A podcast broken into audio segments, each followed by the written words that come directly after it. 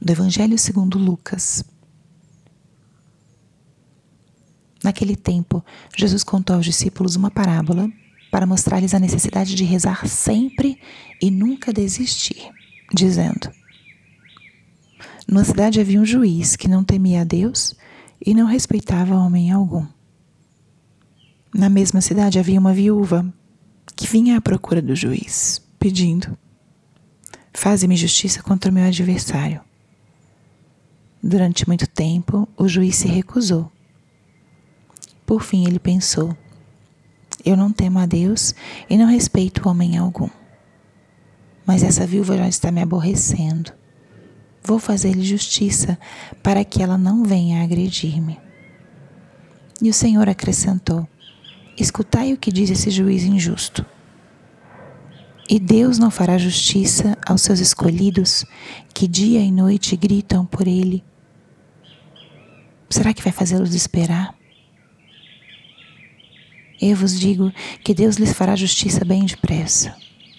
Mas o filho do homem, quando vier, será que ainda vai encontrar fé sobre a terra?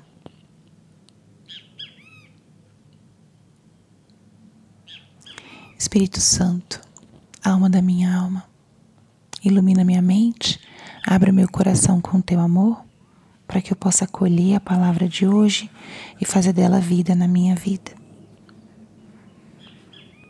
Estamos hoje no sábado da 32ª semana do tempo comum. E o evangelho de hoje nos fala de Deus. Quem é Deus? Nós, de uma forma muito natural, formamos no nosso interior uma experiência de Deus, uma imagem de Deus. Muitas vezes essa imagem vai se conformando, está relacionada com o que nós vemos dos nossos pais, dos avós, sobre como eles se relacionam com Deus. E a criança vai assimilando aquela experiência. Ou a gente também faz as associações inconscientes. Se falamos que Deus é Pai, meio sem pensar, eu associo a experiência que eu tenho com o meu pai terreno, humano, com a figura de Deus. Ou a gente cria essa imagem de Deus de acordo com o que as pessoas nos ensinam na catequese, na vida da igreja, na missa. E assim vamos formando a nossa imagem de Deus. Se falam, Deus castiga, a gente vai formando essa ideia de um Deus que castiga. Então, isso pode gerar um temor, não o santo temor de Deus, mas um medo de Deus. Eu não quero saber de Deus porque se eu me aproximar dele e eu fizer algo errado, ele vai me castigar. Ou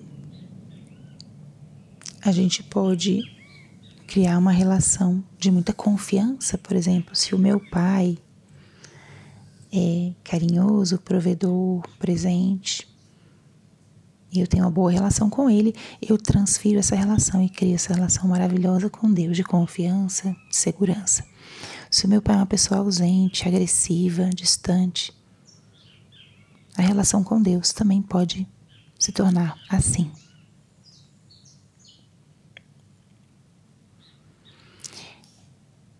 E se a gente vê também as outras pessoas com relação viva, próxima, confiante, isso também vai se transferindo e a gente aprende. O fato é que essa passagem está explicando justamente isso. Jesus conta uma parábola, conta uma história de uma mulher que precisava de justiça contra seu adversário e vai insistentemente pedir isso ao juiz. Ele não queria muito, mas pela insistência dela, ele concede. E o Senhor diz: E Deus? Não fará justiça aos seus escolhidos? E a reflexão hoje não é tanto sobre a justiça, mas sobre quem é Deus. Na nossa oração, muitas vezes nós não temos fé suficiente ou não alcançamos as graças necessárias porque não cremos. Temos dúvida se Deus realmente está nos escutando, se Ele realmente vai nos atender. E se Deus demora, mais desconfiança nós temos muitas vezes. O que Jesus está revelando aqui é quem é o Pai. O Pai é um juiz bom, é um juiz justo.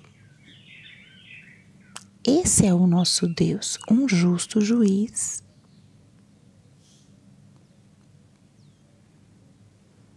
Isso é muito importante porque nós, por vezes, podemos nos relacionar com essas imagens de Deus que nós criamos e não com o Deus da revelação. Imagens de Deus e não o Deus revelado. O Deus que Jesus nos revela é esse Deus lhes fará justiça bem depressa. Deus não faz os seus filhos esperarem.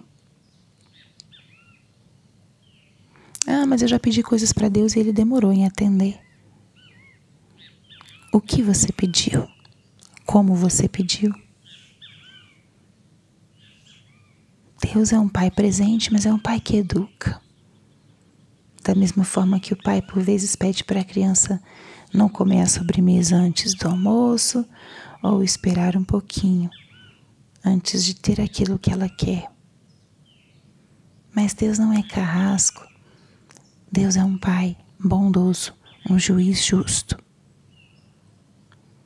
Portanto, à luz desse evangelho, abramos o nosso coração para nos relacionarmos com o Deus da revelação não com o Deus da nossa imaginação, com o Deus que é justo, que é compassivo, que é amoroso. Deixamos que Ele ocupe um lugar na nossa vida desde quem Ele é. E que no nosso interior vá se formando uma imagem cada vez mais real de Deus, não tanto imaginária.